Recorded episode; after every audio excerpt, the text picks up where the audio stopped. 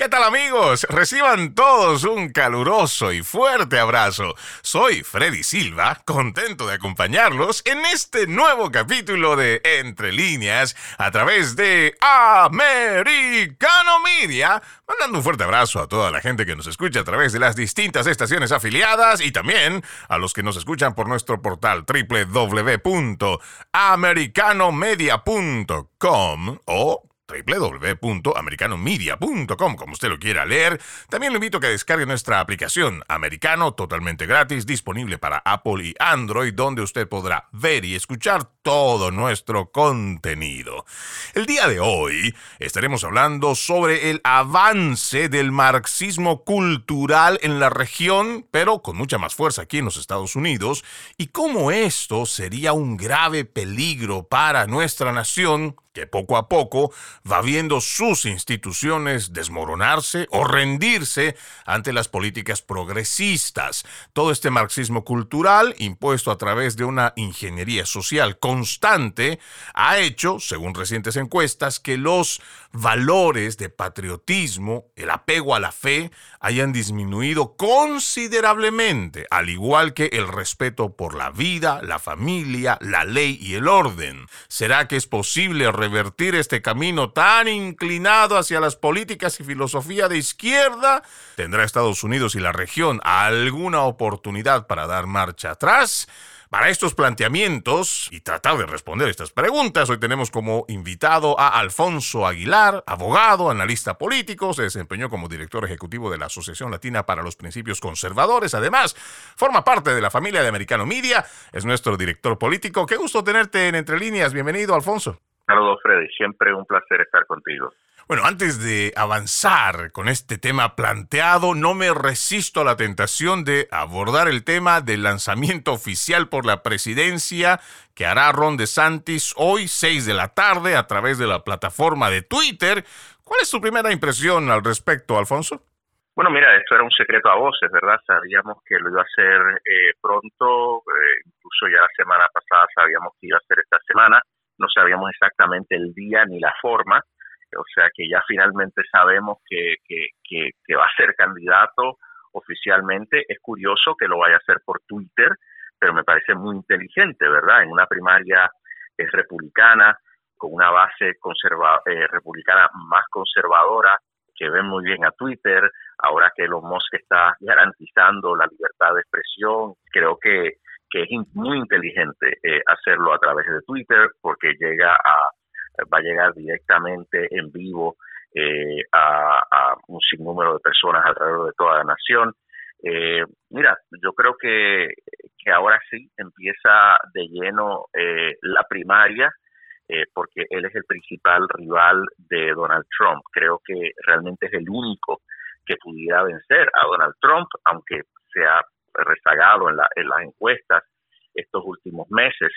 Eh, pero hay que ver si ahora con este anuncio puede tener un repunte y puede regresar al puesto en el que estaba eh, para finales del año pasado, ¿verdad? Si puede eh, retomar algo del terreno que ha perdido estos pasados meses. hay que reconocer que, que Donald Trump lo, lo, madrugó, Donald Trump anunció temprano y ha estado consiguiendo endoso de docenas de congresistas, incluso congresistas de la Florida, o sea que va a ser difícil para DeSantis, pero ya tenía que anunciar, no podía esperar más tiempo. Ahora empieza, ahora empieza lo bueno.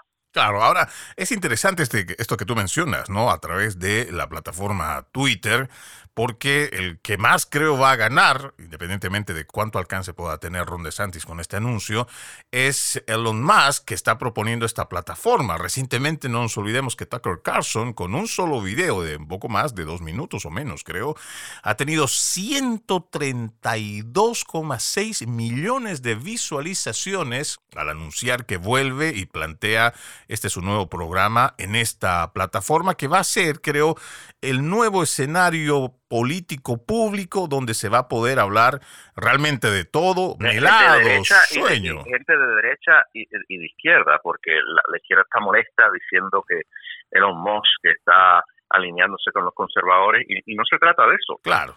Se trata de tener una verdadera plaza pública digital. Ellos lo que les molesta es que Donald Trump permita hablar a los conservadores.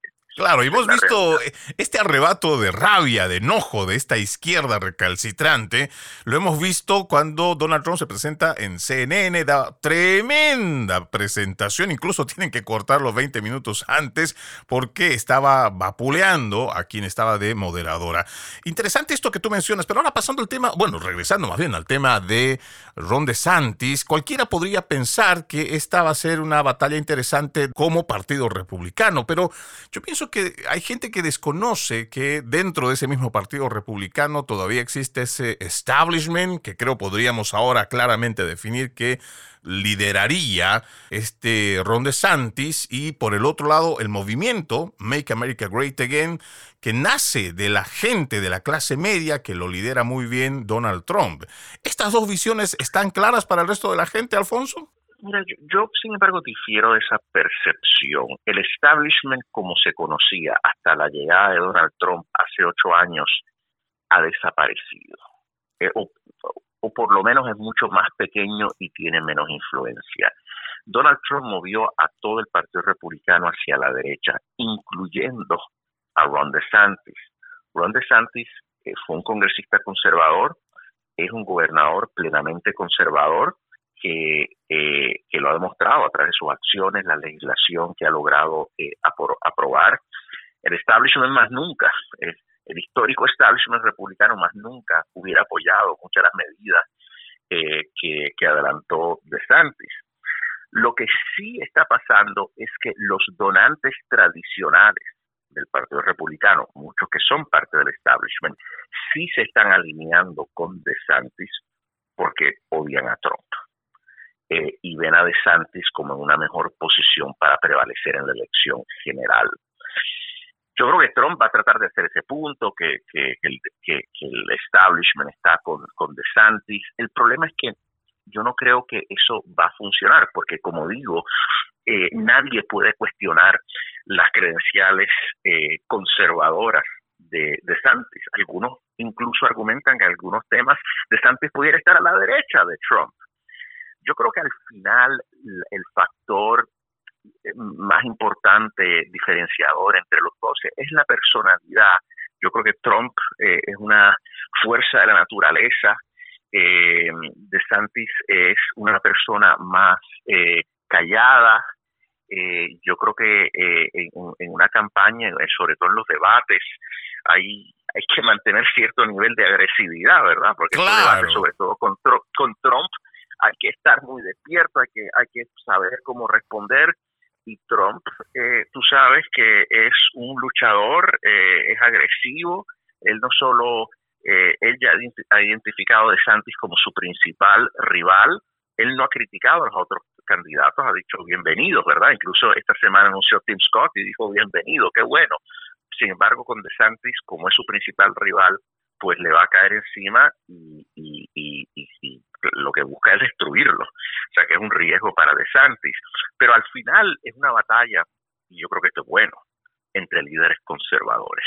el candidato que surja va a ser un líder conservador. No va a ser esto, aquí nunca, por lo menos en estas elecciones, aquí no hay un regreso del establishment. El establishment está fuera por lo menos por buen tiempo, y esperemos que nunca regrese. Ojalá, eso para nosotros como ciudadanos y en realidad como nación, eso sería algo realmente importante. Quien quiera que avance y tenga la determinación de ir eliminando a toda esa casta política que es capaz de decidir por todo un pueblo sin necesidad de consultarlo como era en otra hora, donde realmente los representantes escuchaban a sus bases, decidían por sus bases. Hoy no, tienen pequeñas reuniones, tienen esas juntuchas que diríamos nosotros en mi pueblo, donde de la noche a la mañana o entre gallos y medianoche deciden la otorgación de miles de millones de dólares, por ejemplo, para enviar a países afuera, dicen que van a controlar, más bien ayudar a controlar controlar las fronteras de otras naciones mientras tenemos la crisis puesta en nosotros.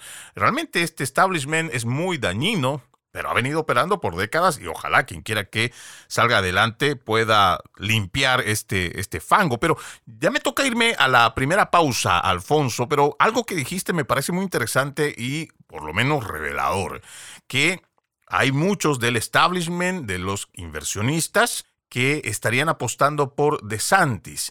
Aún sabiendo, porque yo entiendo que cuando uno va revisando las métricas de las encuestas y además también cómo la gente participa, Donald Trump dice que va a estar en un rally, en un estado, en una ciudad, mínimamente llegan de 10 mil personas para en adelante. No esa cantidad que llega como cuando Joe Biden decía que iba a un lugar y van 50 personas. No, el, alcance que tiene Donald Trump es bastante amplio, además que es bastante dinámico el movimiento que ha hecho la campaña que está realizando. Sabiendo esto, la gente que está dispuesta a invertir en Ron DeSantis, ¿cómo puede apostar a un candidato que posiblemente no vaya a ser el ganador? Por muy fuerte que parezca, por muy fuerte que pueda parecer Ron DeSantis, porque además ha ganado la última elección por la gobernación con cifras realmente impresionantes, pero eso de una forma muy local aquí en la Florida, no así en el resto de la nación. Pero te dejo con esa pregunta, Alfonso, mientras nosotros nos vamos a nuestra primera pausa Seguimos, seguimos con más de Entre líneas a través de Americano Media. No se olvide, este 2023 juntos decimos no más fake news, no más noticias falsas. Para ello, ponemos a su disposición nuestro portal www.americanomedia.com, www.americanomedia.com y también puede usted descargar nuestra aplicación gratuita. Americano está disponible para Apple y Android.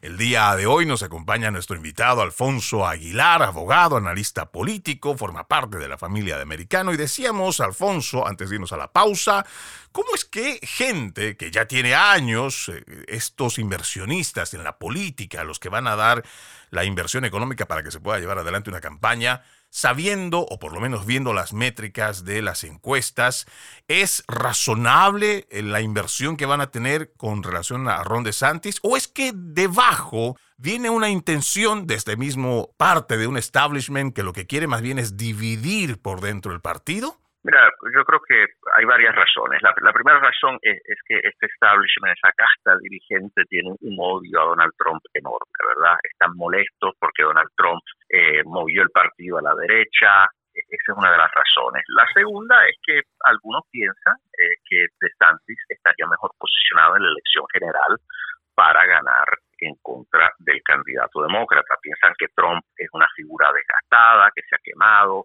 que sigue teniendo problemas legales. Eh, vimos la, demanda en civil en, Nueva York.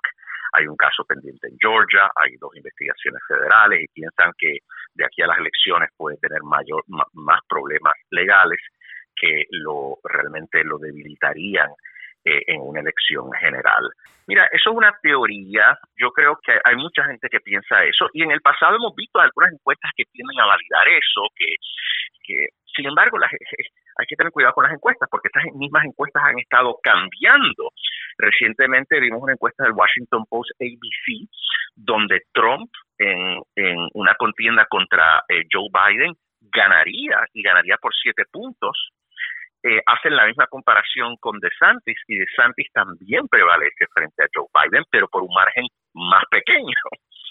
O sea que hay que tener cuidado con lo que se piensa. Sí es verdad que que Donald Trump es una persona que está súper expuesta, lleva en la, en la política desde el 2015, hay gente que lo adora, hay gente que lo odia, eso es verdad, pero al mismo tiempo Ron DeSantis, por ser por las políticas conservadoras que ha implantado, también es odiado por, por esa izquierda, o sea que yo creo que hay que reconocer también que la situación económica está muy mal en el país, los precios se mantienen sumamente altos, el presidente Biden es sumamente impopular y yo creo que eso crea unas circunstancias para que Donald Trump pueda eh, prevalecer en una elección general. E, e, ese argumento de que solo DeSantis puede ganarle a Biden e, es un argumento bastante subjetivo que considerando las circunstancias económicas y políticas del país, yo no sé si, si es cierto. Yo creo que ambos, tanto DeSantis como Trump, pudieran ganarle a, a Joe Biden.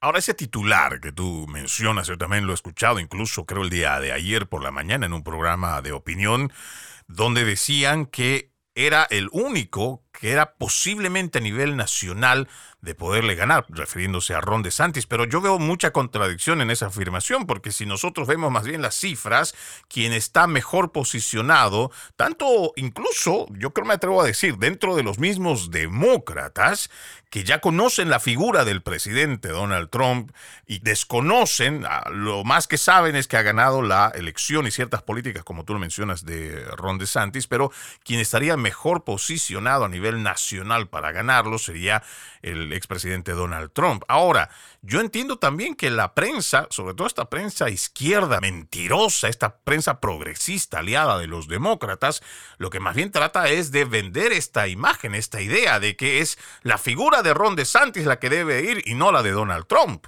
Bueno, mira, claro, o sea, la izquierda y la, y la, prensa, que ya está totalmente comprometida, eh, odian a ambos. Odian a uno más que a otro. Uno porque ya fue presidente y porque continuamente los confrontó. Eh, hay que reconocer que DeSantis también tiene una relación es combativa con la prensa y ya los ataques a, a, a DeSantis han comenzado. Fíjate que esta semana a, días de anunciar, Disney anuncia que, que va a dejar de invertir en un proyecto de eh, que tenía planeado de un billón, de, de mil millones de dólares en la Florida, que hubiera creado un sitio de empleo.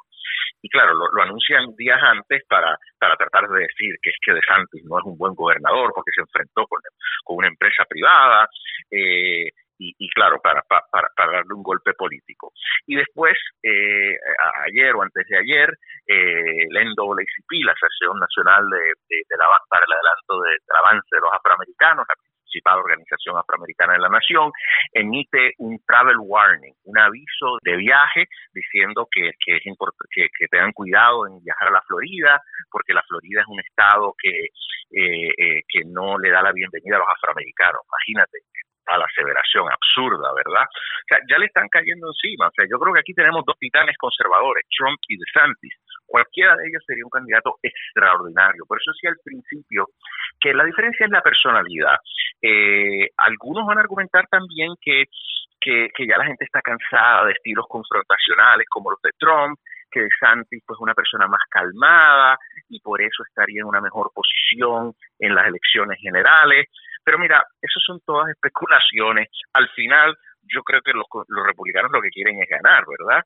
Entonces, mira, al final, al final, dos puntos. De Santis ha perdido terreno, eso es una realidad. La última encuesta que vi está detrás de Trump por 35 puntos tiene que ganar, eh, retomar ese terreno rápidamente y tener un repunte rápidamente. Vamos a ver si una vez tiene, con el anuncio tiene un repunte contundente.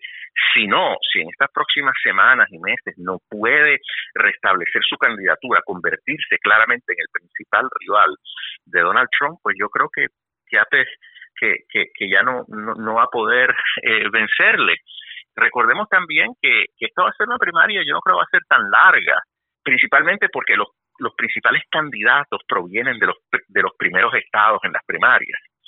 Eh, se empieza con Iowa y New Hampshire, eh, ahí si DeSantis pierde Iowa y New Hampshire, ya eh, tendría que, va a estar muy debilitado, porque después viene Carolina del Sur, y uno pensaría que Carolina del Sur lo ganaría uno de los candidatos de Carolina del Sur, Tim Scott o Nikki Haley, pero ahora mismo las encuestas tienen a Trump ganando Carolina del Sur y después llegamos a la Florida, que va a ser tremendo campo de batalla. Si DeSantis pierde la Florida, su estado ya tiene que retirarse. O sea que yo creo que para finales de febrero, principios de marzo, quizás ya tengamos el resultado de las elecciones. Por eso digo que DeSantis tiene que moverse rápido para repuntar rápido, eh, porque esto se puede terminar rápido. Yo creo que Trump, la, campaña de Trump ha, sido magistral, anunciar temprano y ocupar espacio, y ha ocupado todo el espacio. Y además que tiene una capacidad de convocatoria bastante yo diría de, la, de las mejores, fantástica, ¿no? Porque... Bueno, e-, ese es el otro punto, ese es muy importante, ¿verdad? Que la base de, de, de, incondicionales de Trump es de por lo menos 20%, algunos dicen que hasta más de 30%, y eso le da una ventaja en la primaria increíble en términos de activismo, esos rallies llenos de personas, solo lo puede hacer Trump. Y eso es otro mensaje para la elección general. Tú quieres en la elección general un candidato que pueda sacar a la base, porque es una cuestión de turnout de participación electoral. Y Trump ciertamente tiene eso. Mira, nos queda apenas de dos minutos para cerrar este bloque, Alfonso, pero las debilidades, porque yo entiendo muchas fortalezas que tienen ambos, pero cuando hablamos de las debilidades tanto de Trump como de Santis, ¿cuáles serían para ti las más relevantes? Bueno, Trump es Trump, es verdad. Como decía, algunos lo odian, algunos lo aman. Yo creo que su personalidad fogosa, combativa, a veces dice cosas que, realmente ofenden, ¿verdad? A, algunas personas, hay que reconocer eso, eh, eso es una debilidad. Eh, de Santis, honestamente, otro problema que tiene es su personalidad, o sea, no es, una persona eh, no muy carismática, debo decir que, que ha mejorado, pero sigue siendo una persona que, que le cuesta conectar, con, tiene un problema con la prensa, ¿verdad? No es una persona muy comunicativa, o sea que es curioso, pero al final es un, es un tema de, creo que la personalidad de ambos es, es, es, lo negativo, lo que pueden tener, negativo también es algo relativo, ¿verdad? Porque al mismo tiempo Donald Trump es una persona que, que por su propia personalidad es, es, es, querida por muchos, ¿verdad? Igual con DeSantis. Pero yo creo que al final son dos líderes conservadores sólidos, y yo creo que por mucho que, traten de, atacar el aspecto personal eh, de ambos, al final el votante lo que está viendo es políticas, porque este país está muy mal, la gente está molesta con no solo en términos económicos, inmigración, política exterior, este es el peor presidente en la historia y la gente quiere un cambio. Y yo creo que ya sea de Santos, ya sea Trump, eh, yo creo que para la mayoría de los americanos eh, eh, lo que quieren es un cambio y yo creo que, que estarían dispuestos a apoyar uno o el otro. Claro, estas son dos opciones que son realmente importantes y creo las más claras que no estaríamos hablando de conservadores de centro o esos moderados que tratan de venderse como tal, cuando en realidad apoyan más políticas de izquierda, sino estos dos líderes son de derecha y sus acciones así lo han demostrado. Seguramente esta va a ser una primaria realmente intensa, como ya lo dijo nuestro invitado, seguramente será algo corta, pero no dejará de ser por eso intensa y estaremos nosotros teniendo mucha tela de qué cortar. Es momento de irnos a nuestra pausa aquí en Entre Líneas, pero al regresar estaremos hablando sobre ese tema planteado de el marxismo cultural. ¿Qué es el marxismo cultural? Gracias, gracias por continuar con Entre líneas a través de Americano Media. No se olviden, este año estamos junto a ustedes diciendo no más fake news, no más noticias falsas.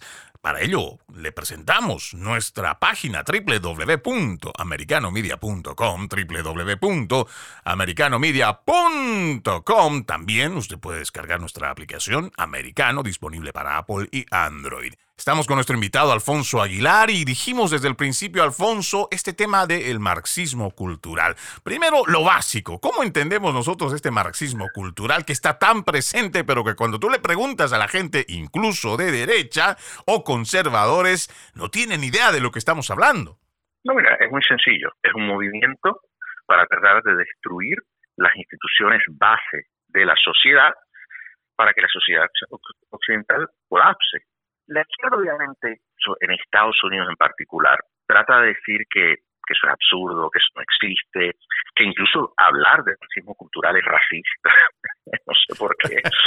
pero, pero, pero el tema es que ellos no quieren que uno hable de esto. Pero la realidad es que el ignorar que existe o el decir que no existe el racismo cultural es de por sí ignorante porque si uno estudia la historia del pensamiento, uno se da cuenta que había filósofos que, que empujaban claramente esta teoría, empezando con el propio Antonio Gramsci, ¿verdad? Ese famoso eh, eh, comunista italiano que difería, difería del, del comunismo tradicional en el sentido que él decía que, mira, la lucha de clases no había dado resultados porque el pueblo, el proletariado estaba demasiado atado a esas instituciones occidentales, la familia, la iglesia.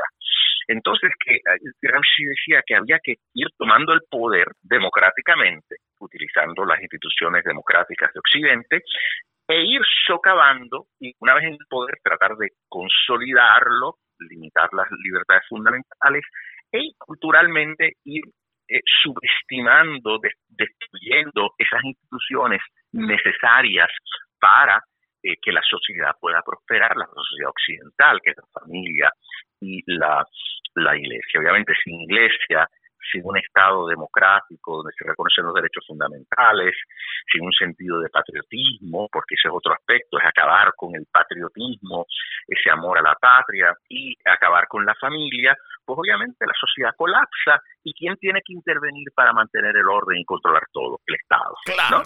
y ese es, el planteamiento. otra manera de llegar a, ese, a ese comunismo que ellos quieren, ¿verdad?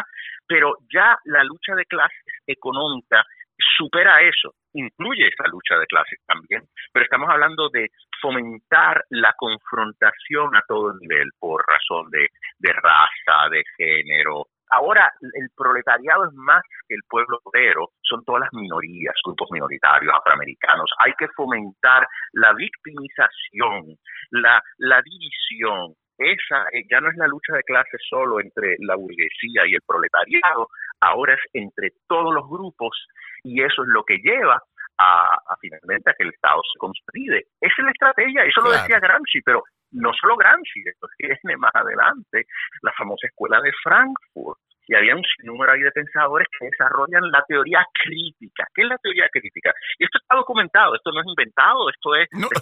para, la gente de, de Media Minions, ¿no? O sea, estos son, eh, son eh, hechos documentados. Que lean, que lean, porque tú no puedes llamar a una persona ignorante, estás diciendo que estás mintiendo, si tú ni has leído ni sabes de lo que estás hablando, ¿verdad? O sea, pero eso es lo que pasa con estas personas. Eh, ellos siguen sencillamente un guioncito y, no saben. Pero en la Escuela de Frankfurt, claro, la teoría crítica, que es criticar continuamente esas instituciones occidentales. Esa escuela de Frankfurt, donde con la Segunda Guerra Mundial gran parte se muda a Estados Unidos.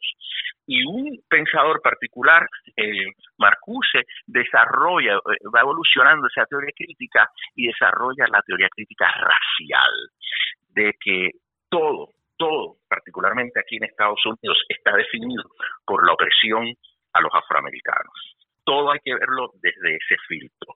Todo en Estados Unidos, ya sea la familia, todas estas instituciones, la familia, la fe, todas, el gobierno, son institucionalmente racistas. Por lo tanto, la única manera es eliminarlas y empezar de nuevo, ¿verdad? O que todo esto está bien documentado y caramba, lo estamos viendo. Nosotros pensábamos, ¿verdad?, cuando en durante la Guerra Fría, de que esa batalla era contra la Unión Soviética, que lo era, ¿verdad? Y esa batalla la ganó Ronald Reagan, Pablo II, Margaret Thatcher, Le Walesa, pero eh, había otro plan, ¿verdad? A largo plazo, que no se le dio importancia y que hubo unos momentos fundamentales. Y esto viene de, mucho tiempo, pero particularmente esa revolución cultural de los 60, ¿verdad? Que es una revolución también eh, eh, eh socialista marxista, porque parte del, relativismo cultural también es trivializar la sexualidad, ¿verdad? Eh, es, acabar con la dignidad de la persona humana, es aborto a la carta, ya el hombre no es, nace hombre o mujer, todo es fluido, la, estas teorías de fluidez de género, fabricada, porque eso sí que no tiene ninguna base ni en ciencia, ¿verdad?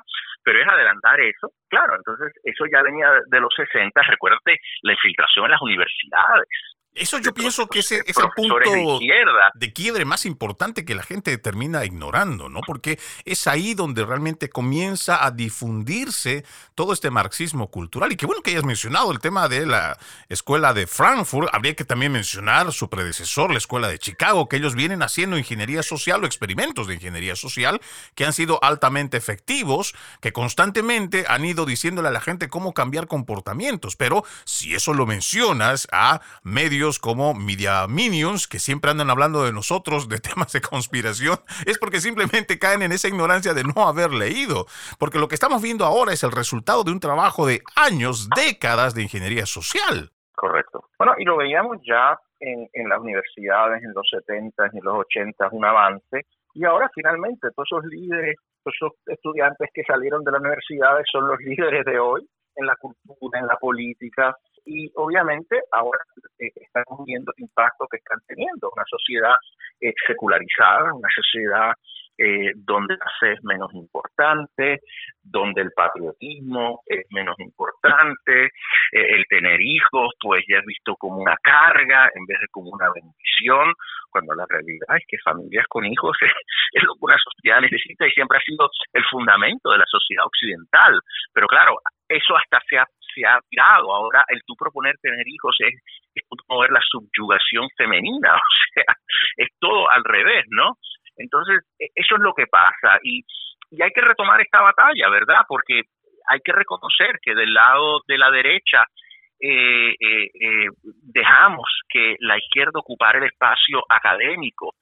Eh, sí unas figuras importantes que continuaron dando la batalla, debo decir, particularmente la Iglesia Católica, eh, eh, propio Juan Pablo II, ¿verdad? El, esa mente brillante de, de Joseph Ratzinger como cardenal, ¿verdad?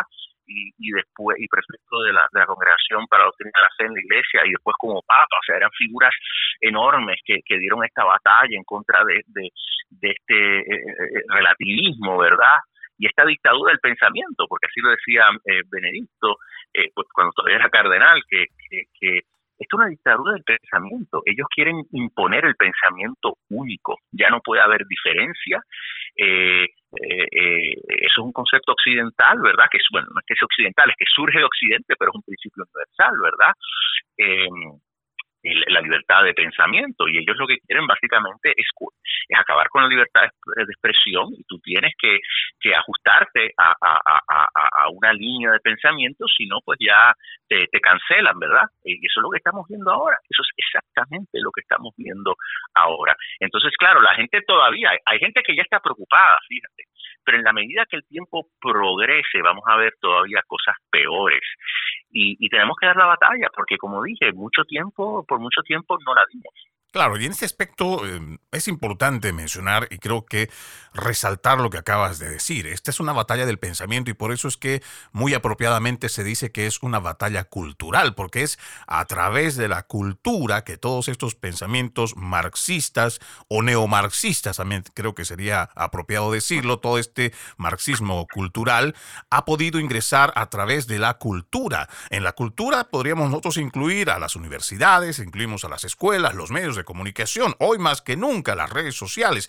Toda esta es una batalla cultural que se está realizando no en contra de solamente los valores, ¿no? Y ahora vemos el impacto político, pero vemos como la cultura influencia la política, ¿verdad? Y después la política, la cultura, ¿verdad? Porque lo que está pasando es que todo esto era necesario, sentaron las bases para estos cambios políticos. Y ahora estos cambios políticos lo que van a hacer es acelerar estos cambios culturales, ¿verdad? Exacto. Pero, pero obviamente e, ellos tenían que cambiar la sociedad, el debilitar esas instituciones.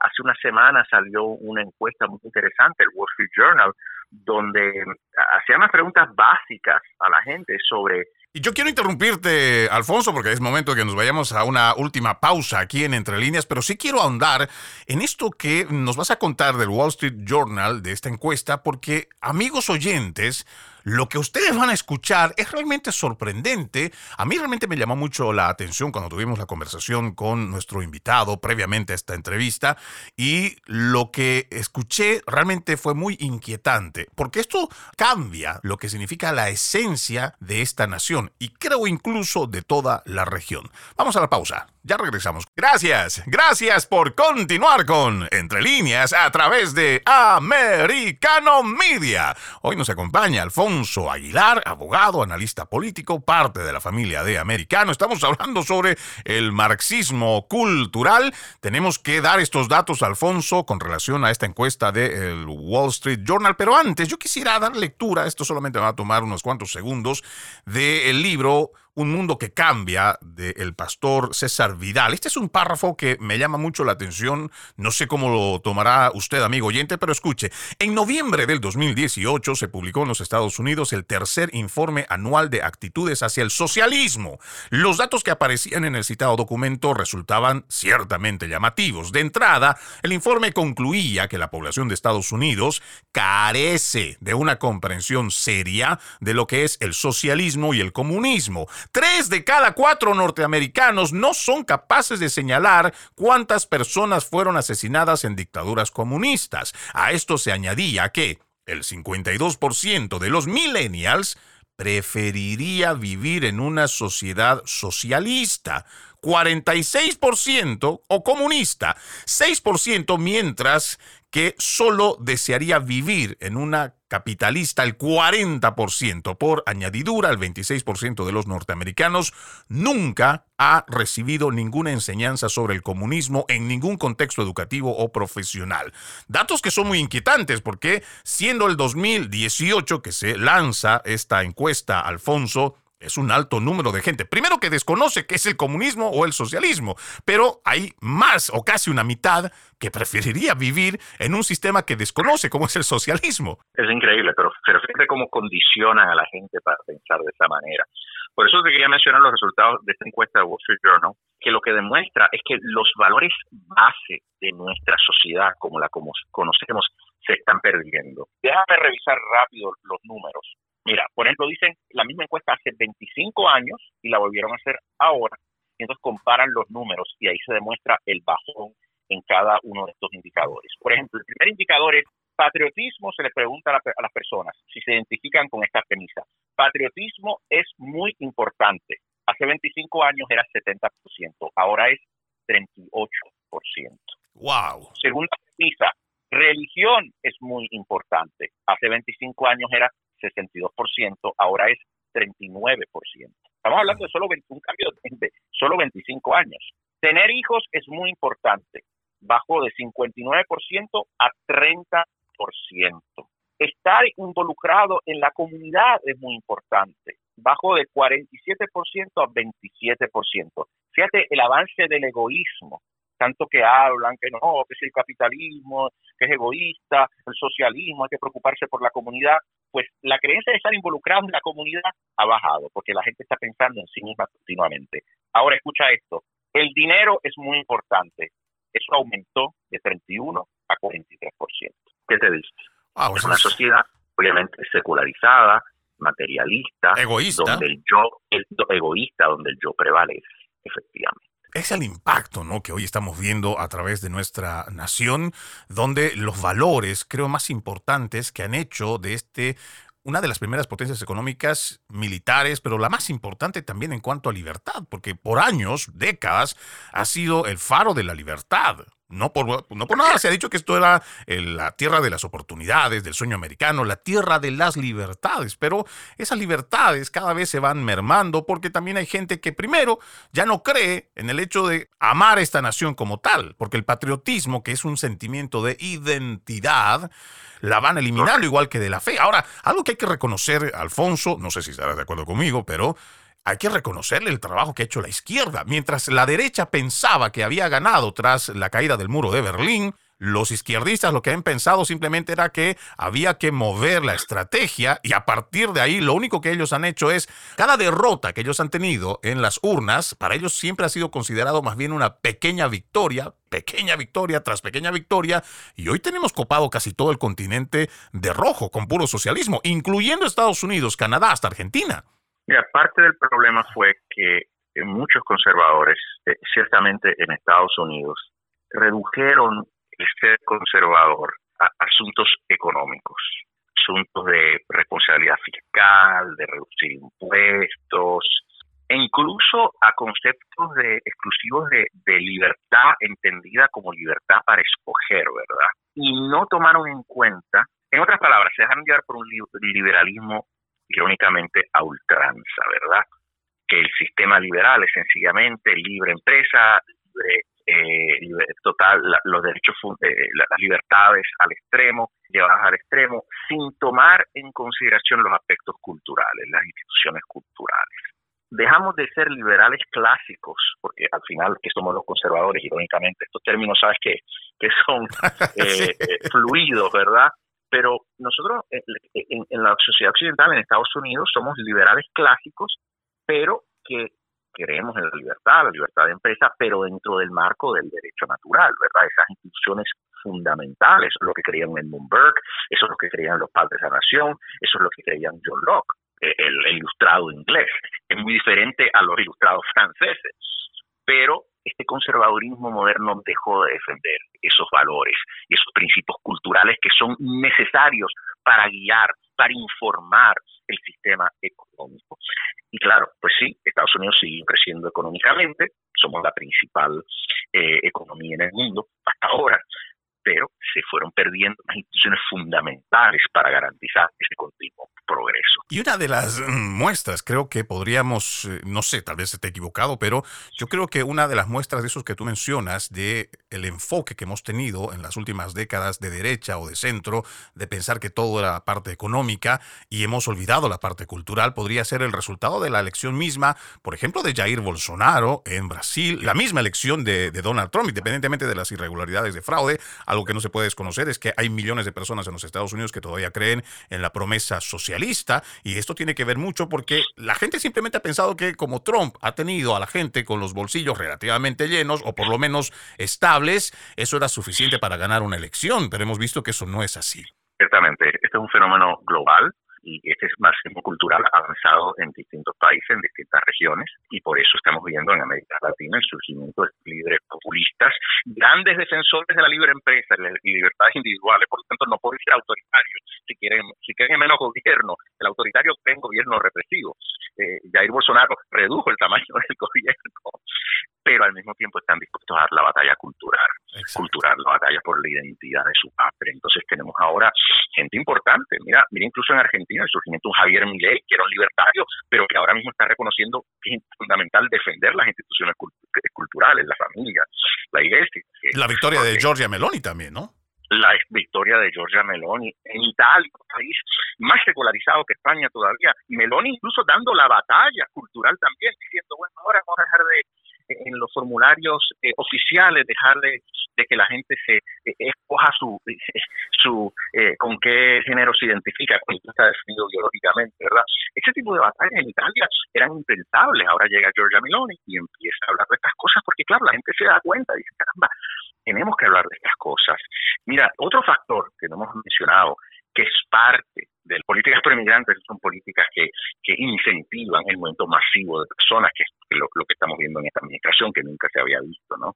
Entonces, eso es un factor también a considerar. Eso no quiere decir que uno le cierre la puerta al inmigrante. Nadie, ni Trump, ni los de Vox, tanto que a Vox en España lo han criticado ser antimigrantes, siempre dicen, y esto lo dice Iván Espinosa Los Monteros, el portavoz de Vox en el Congreso, eh, en la Cámara de Diputados, siempre es muy clara diciendo, nosotros queremos una migración legal, que venga la gente legalmente. Como tiene que ser, ¿no? Respetando siempre las normas de cada nación, porque si uno no tiene las leyes, si uno no tiene las fronteras, entonces ¿cómo podría llamarse nación? Realmente hay tanto que nosotros podríamos hablar de esto, Alfonso, el tema del marxismo cultural, su afectación y todo lo que hoy estamos viviendo en una realidad en Occidente, y por Occidente llamamos a Europa y todo este lado del Atlántico, es realmente preocupante, pero el tiempo ya se nos ha ido terminando, Alfonso, yo quiero agradecerte muchísimo, Alfonso Aguilar, abogado y analista político, forma parte de la familia de Mexicano Media, es nuestro director político. Como siempre, ha sido un gusto poder platicar sobre estos temas y queda pendiente todavía seguir hablando sobre esto del marxismo cultural. Yo creo que vamos a necesitar una segunda parte. Muchas gracias, Alfonso. Así es, muchas gracias, Freddy. Bueno, de esta forma vamos poniendo punto final a este capítulo de Entre Líneas. Soy Freddy Silva. Los invito a que continúen con la programación de Americano Media.